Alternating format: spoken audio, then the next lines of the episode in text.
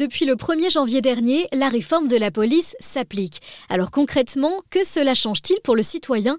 Eh bien l'argument mis en avant par la police nationale, c'est la rapidité de résolution des affaires, le commissaire Julien Daubigny. Par le jeu de rapprochement et d'une meilleure transmission de l'information, on sera susceptible de dégager des plus-values en termes d'investigation pour tout de suite savoir quel service d'enquête on va être en capacité de saisir pour justement soit déterminer si c'est de la délinquance purement locale, qui nécessite peu d'investigation, ou au contraire de mettre en place plus rapidement des moyens plus conséquents pour justement conduire à l'élucidation et l'interpellation du ou des auteurs. Bon, je vais vous donner un exemple concret. Imaginons qu'on vous vole votre voiture et que vous déposiez plainte dans l'un des trois commissariats de police nationale de l'Orne.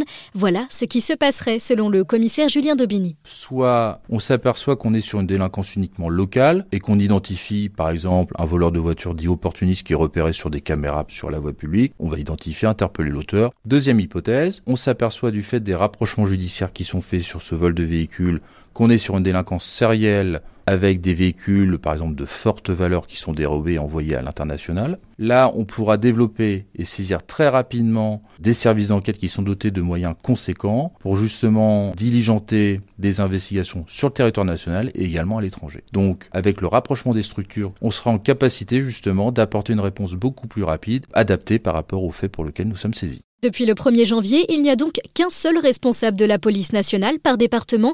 Le commissaire Julien Daubigny occupe cette fonction dans l'Orne et il assure que cette meilleure lisibilité de l'institution peut rapprocher citoyens et policiers.